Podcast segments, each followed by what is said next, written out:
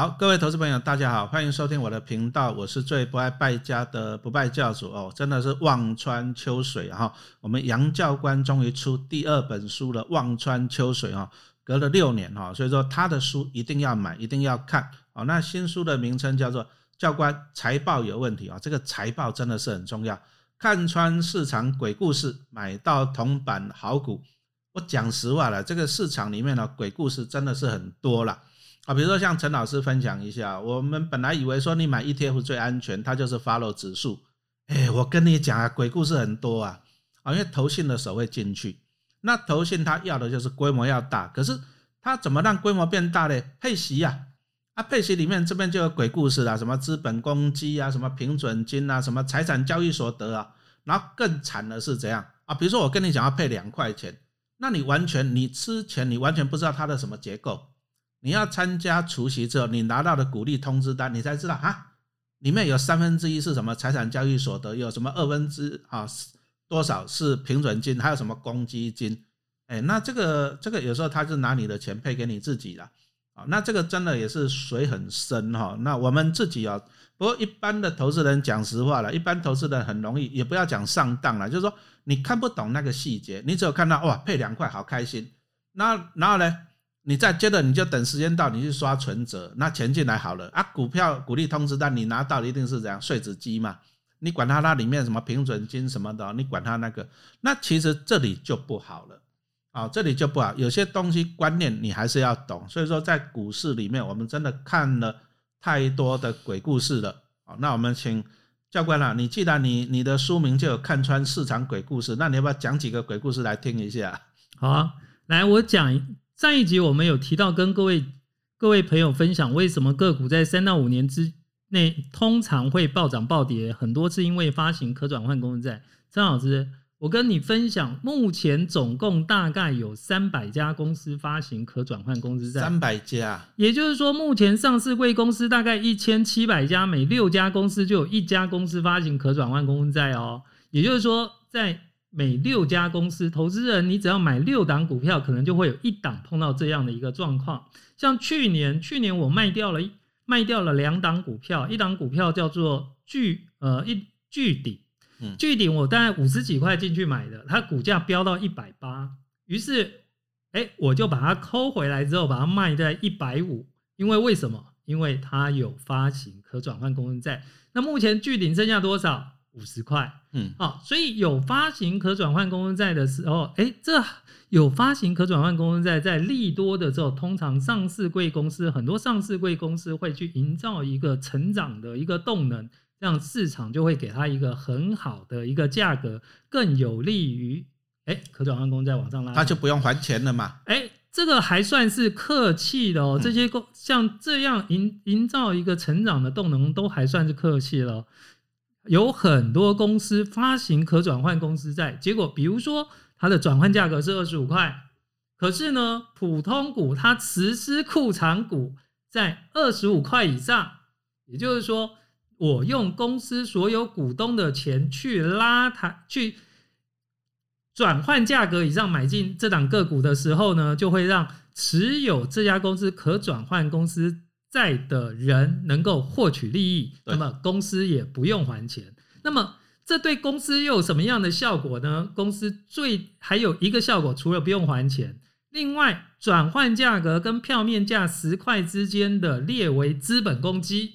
哎，这有趣了，资本公积。所以这资本公积是哪里来的？散户去买那个股票嘛，他将来可以配股利嘛？资本公积。结果这个资本公积又拿来配。股息给你嘛，陈老师知道嘛？所以这这股息哪里来的？那教官，你你这样子讲，他发可转债，他的成本就是印股票给你而已。是啊，啊，但是他就可以一直从市场上投资的那边把钱进来，是，他不用还钱啊。当然，他付出的代价就是说他的股本会变大嘛。对，好，这是他付出啊。但是他付出的也是讲实话，这个股本变大，EPS 稀释也是你投资人买单嘛。是，好，就是你全体的股东买单。可是听你这样子讲，反而受力比较多的是可转债的，这样子讲可以吗？是没错。嗯，我我再来举一个例子，比如说，很多朋友哎搞不清楚说台泥呀、我们来谈谈台泥。其实台泥是很多人存股的标的，其实我就有，我就有。哎，其实这几年有非常多的一些呃台泥循环经济的一些很多的报道，其实大家对台泥印象都不错。其实台泥啊，台泥我报很多年了，不是说去年买，我其实我报很多年了。那我以前对台泥的做法很简单，四十块以下我就买一点啊，因为它大概可以配到两块左右，四十块以下也就五趴啊。那台泥嗯龙头公司嘛，对对不对？哎啊，但是啊，讲实话，它这两年就不好，因为台泥它最主要获利来源是在 China，可是中国那边大家都知道封城啊，然后再来是营建类股那种景气啊。那在水泥，水泥需要什么？需要煤炭啊，它需要煤炭，因为它它需要能源嘛。啊，最这这两年那煤炭价格又大涨，啊，所以说获利衰退。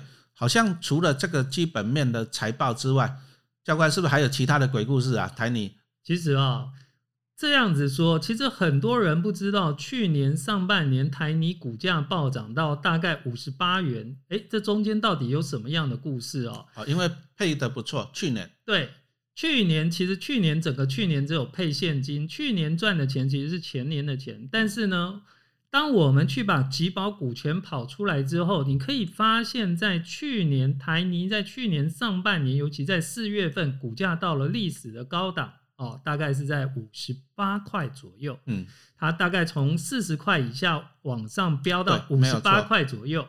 哦，那我为什么我会知道呢？其实我投资的大台北瓦斯拥有一千两百张的台泥，嗯嗯，我在公司股东会我就有提醒公司财务长，我说这家公司有发行海外可转换公司债，股价波动会很大。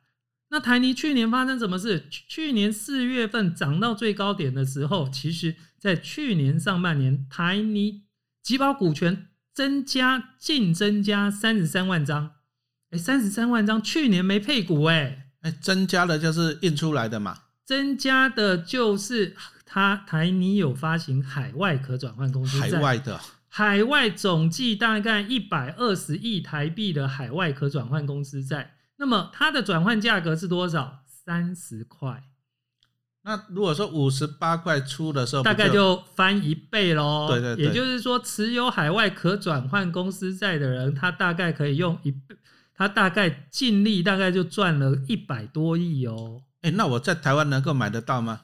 嗯，你不是专业投资人，因为他挂牌，他挂陈老师一定是啦，但是嗯你一定得透过新加坡这里嘛，嗯因为他海外可转换公司债是挂在新加坡哦。好，那我再请问教官哦，那如果说我就今天就是傻瓜无脑投资，哎，我怎么去查得到说他在海外有一百二十亿的可转换债啊？其实很简单，在公开资讯观测站，你只要打入“海外”两个字，它就会跳出海呃发行海外可转换公司债的那个查询画面，或者另外一个方式，如果我们看到财报上面啊、电子版财报上面会有两个栏位，一个栏位叫做基本每股盈余，一个栏位叫做稀释每股盈余。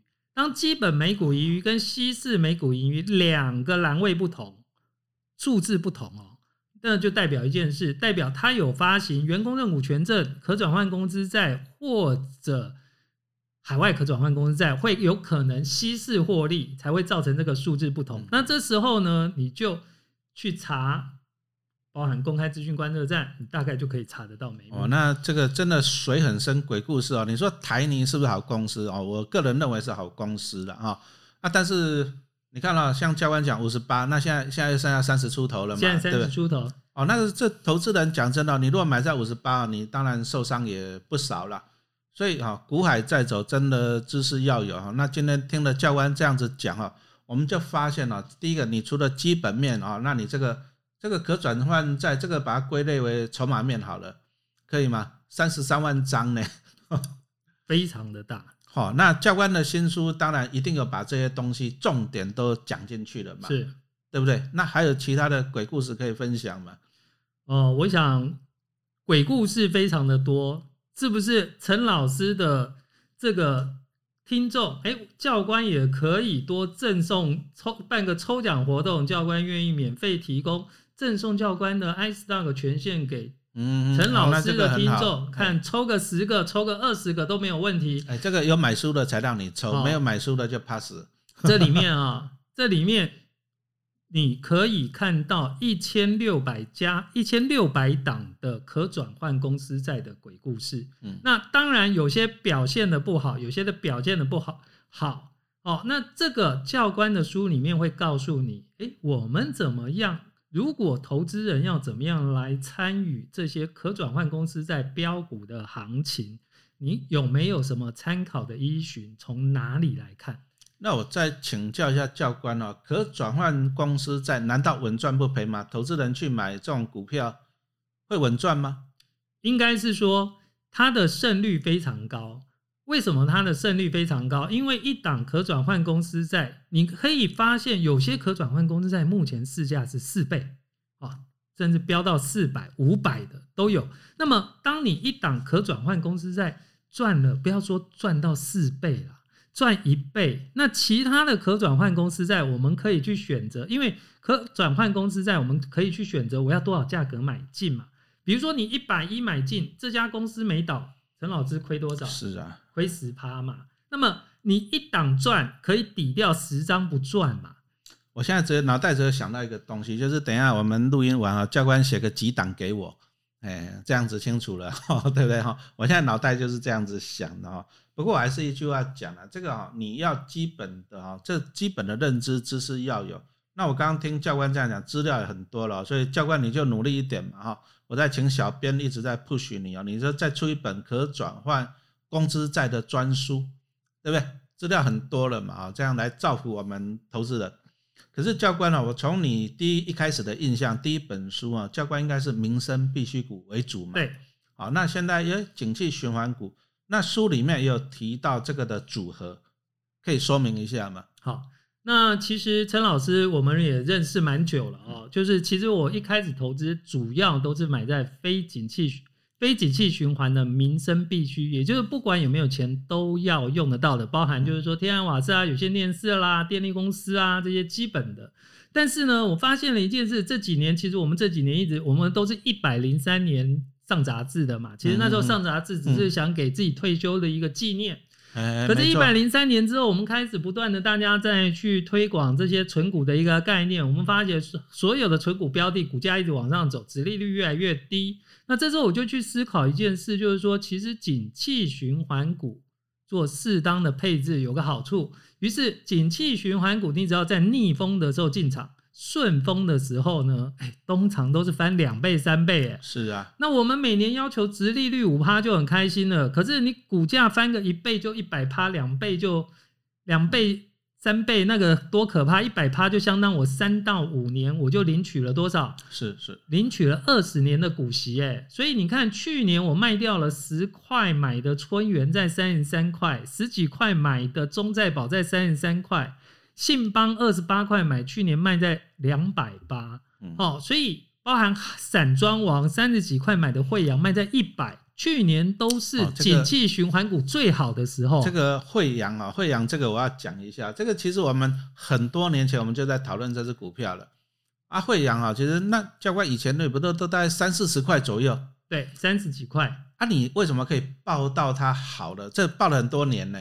非常非常多年。因为第一点，它每年都有配息哦。那再来，其实我不参与它的现金增资，因为像这样的一个公司，我不太喜欢一直跟股东拿钱的公司，所以呢。它每年有配息，你算一算，其实以前在逆风的时候，即使在逆风的时候呢，它给你的钱都还比银行定存高。那其实买的价格低也 OK 嘛。那为什么在去年的时候，海运整个海运在飙涨的时候，我会选择在去年好的时候把它卖掉？很简单嘛，去年是所有全球秩失失序啊，我们叫做失序秩序所导致于的短期获利嘛。嗯，包含像半导体去年都很好啊，半导体去年都很好，为什么？光我们家我太太都用电竞笔电在追剧啦，我们家一人一台，哎，我我有三台，我个人就三台笔电，我女儿都是新的笔电，哇，所以去年买了那么多，我全家都用 iPhone 啊，嗯。好、所以今年我实在不晓得该买什么了，所以你就可以了解，在去这两年我们出不了国的一个状况下，其实我们钱都去哪里了？要么买三 C，要么买股票嘛。教官的意思就是说啦，过去两年都出不去嘛，啊，所以说笔电你也买好了，iPhone 也买好了，可是你笔电跟 iPhone 你买了以后你会用几年嘛？对，所以难怪你今年你会看这些笔电的族群呐，哈，半导体族群来股价往后走了，那这个就是一个景气的循环。好，那最起码我们要等到这个循环啊，从底部再上来嘛，对不对？好，那再来我们再来请问一下教官啊，这个景气循环啊，那刚刚陈老师也在这边录影啊，我录影我的 A P P 的那个十月份课程，哎，我是讲国泰跟富邦，哦，我觉得他们也算景气循环类股呢。哦，看他们的，你看最近的新闻最红的就是，哎，那个润泰双雄有没有？哦，那个也很恐怖的，你看那个润泰全呢，你看它。净值高的时候一百七、一百八，那现在变五块钱，哦，那这个就是因为他们也是，他们是最主要是南山人寿的那个投资嘛，对，控股公司嘛，哈，好，那教官，我们现在今年影响最大就是升息嘛，那升息，那这些这些寿险金控，它在海外投资，它就承受了很大的投资损失，还有那个债券的跌价损失嘛，对不对？债券直接上上来，哎啊，但是讲实话，陈老师就把它当做景气循环。啊，就是说买在它坏的时候，啊啊，但是反而呢，哎，等到它怎样？教官，你觉得升息到最后是不是还是要走降息啊？我们回到呃九六年金融，哎，九七年金融海啸前一年，九七年金融海啸前一年，其实就是九六年美国升息引爆次贷，就是说，哎，那个房贷品质比较不好的，哦，就爆了嘛。哦，就爆了，所以随后九七年开始就降息嘛，啊，所以我想历史一定是不断的重演。循环。对，好，那但是现在的一个问题就是说，目前在金控的部分，其实我们看新闻媒体一直在报啊，国泰金啦、富邦金啦，那个赚了几百亿、几百亿，其实没有告诉你的是说，透过其他综合水益，他们一家亏了四千多亿，一另外一家亏了两千多亿嘛。很多投资人都搞不清楚为什么 EPS 还是正数嘛？哎啊，净值一直掉。对，好，那实际上就是所谓的未实现损失。那其实投资人去投资金控来讲的话，我个人我个人是认为，你去投资金控，其实你完全你根本你就不知道金控到底持有什么金融产品，它是完全都是债券吗？很复杂。其实我们你你就变成只能看它财报，可是它财报又告诉你的这一块完全是藏起来的未实现的。跌价损失，你搞不清楚到底是什么。好，再来，其实陈老师，我的想法是这样子：目前的一个疫情，哈，疫情，疫情，疫情，这个目前看起来，其实损失率已经超过五成了哦。嗯嗯哦，那会不会到满百？我不知道。其实我也有保防疫险，但是我目前还希望不要中。哎，我我全家都领到了呢。啊，我们希望，因为今年产险公司大概赔掉八百亿吧。其实不止这个风险哦。最大的风，未来还有一个风险是一直下去的，因为为什么？因为当你的现在这个疫情，你的住院率实际上比以前的流感还高。因为以前我女儿两个流感住院的时候呢，哎，其实两个因为流感同时进去住院，也是领到保险金哦。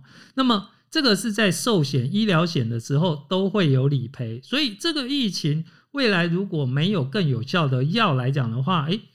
他们的住院比率对保险公司未来要承受的损失率是不是也会相对较高？那这个就是即使你现在疫情险结束了，可是以后你的寿险、医疗险你还是要付这个钱哦。哦，这个可能就是必须要去思考。那但是我认为就是说，目前的逆风是不是到了尽头？可能未必，因为乌俄战争未结，欧洲人没有钱了，欧洲人现在在抢暖气机，在。抢羽绒衣，在买电毯，因为燃气对他们成本较高嘛。哇塞，你看教官哦，真的是一听他讲就知道有真的是有料的哈，有有料的哈。第一个，他能够从财报真的去看一下一家公司的它的获利的跟结构。那你刚刚看到能源哦，能源你会发现教官连那什么抢什么羽绒衣啊，什么都讲得出来。那教官，你到底一天你是花了多少时间来来研究投资啊？呃。最主要的就是说，我有一个赖的群，这个赖的群之前五千人，我这个清掉了一堆没有流动的，哎，就是没有互动的，那个还有三千多人。那个没有买书的就清掉了。哦，对，后面可能就会严格执行，没有买书就清掉。他没有买陈老师书的也都清掉了，对不对？反正永远都会有人进来。那每天其实哦，大家就会有一些投资的想法跟投资的问题，甚至财报的问题，实物上所问到问题。那我把它当做是交流。那其实我们不仅仅在投资，其实在生活上面来讲的话，哎，大在这么大的一个群体里面，其实它是有一个正向互动。提升的能力，教官，那还是要问一下，因为现在啊，我最近呢收到粉丝跟我讲说，老师啊，我不知道怎么办呢？我买了一百三十万的股票，现在剩下一百万了，我要怎么办？我都不想骂他，我说你也才赔三十万，这个一百三赔三十，赔二十几趴，我都跟他回他一句话，讲说你进入股市啊，你要有对折的心理准备啊，这是股神巴菲特讲的嘛，对。但是讲实话了，有时候哈，你买到。我觉得投资人最大的问题在哪里？就是说，啊，他就听人家讲啊，买这一支啊，就听人家讲就买了啊，涨了他烦恼要不要停利，啊，跌了他烦恼他要不要停损，这个真的就是因为你不懂，哦，所以说哈，你还是要学习。那如果说教官，哎，我刚刚讲他，我还没有问他说你买什么股票啊，我没有问那个粉丝，因为我不敢问他，我问了他就一直问不停，我就会怕到的，所以我就假装不知道。啊，那教官如果说这样子以一百三十万买，那剩下一百万，哎，我们是要从先从基本面来看啊，比如说一些财报啊，或者说它的前景这样子来看，才能决定这个股票的去留嘛，对不对？我经常跟粉丝们讲哦，就是说，当你买进一档个股的时候，其实你买进的价格就决定你的什么成败嘛。为什么这样说？你当如很多朋友说，哎，我要存股，我要存股，结果呢，当股价下跌的时候，他开始才发现，原来我是要赚价差。那最重要的一件事，其实我们必须要去了解，上市贵公司有超过五十万家，哎，国内上市贵公司只有一千七百多家哦，可是未上市贵公司超过五十万家。那这五十万家，即使碰到今年乌俄战争、欧洲能源危机，这五十万家公司没有发行股价。没有发行股票，没有股价，请问这些公司的负责人、这些公司的股东，其实他关心的是什么？这家公司有没有获利？这家公司获利会成长还是会衰退？所以投资人应该先撇开股价的担忧，他应该回归去研究这家公司未来获利会成长或衰退。好，如果说，哎，现在只是短期逆风，它不是因为技术或者在市场上面的。呃，技术落后的问题被淘汰，那么你短期的逆风，你反而哎，如果你觉得股价便宜，反而甚至可以进场再加码嘛？是啊，那重点还是一句话讲说，你要懂这家公司了哈。对，那懂他的公司最简单，就是你去看他过去的财报啊，你去看他过去的表现哦。所以说，杨教官这本新书哈。教官财报有问题，看穿股市鬼故事，买到铜板好股哦！真的，陈老师在这边推荐给大家，因为现在书真的是很便宜啊！好啊，但是今年啊，今年真的，小编刚刚跟我讲说，今年出版业又很惨。其实股市不好吧，大家就节约支出嘛，啊，那买书的钱就更省了。其实你错了，其实买书的钱哦，你真的要花，你少吃一餐嘛，你不要去吃大餐，三五百牛排你少吃，你就省下来了。你电影少看一部，不然你阿汤哥那个电影你少看一次，很多人都看两三次呢，对不对？你少看一次，那你想想，你一本书你放在家里，你可以看一辈子，对不对？啊，这个才是对你最有帮助的啊！所以说啊，这个教官的新书啊，教官财报有问题，看穿股市鬼故事，买到铜板好股哈，这个陈老师在这边推荐给大家哈，你真的你在。其实，在股市不好的时候，你最需要投资的是什么？投资的是你的脑袋的。因为股市不好的时候，其实危机就是转机。但是你要挑到铜板好股啊，你挑到了，你将来就是获利的机会。刚刚教官已经跟你讲过了嘛，啊，决定你未来股市成败的是你买进的价格。啊啊！但是你要看它的体质啊，那你还要避开股市的鬼故事。我讲实话，我自己也看过很多鬼故事啊，啊也是赔很多钱了哈。所以说啊，这个教官的新书就推荐给大家。好，谢谢大家的收听。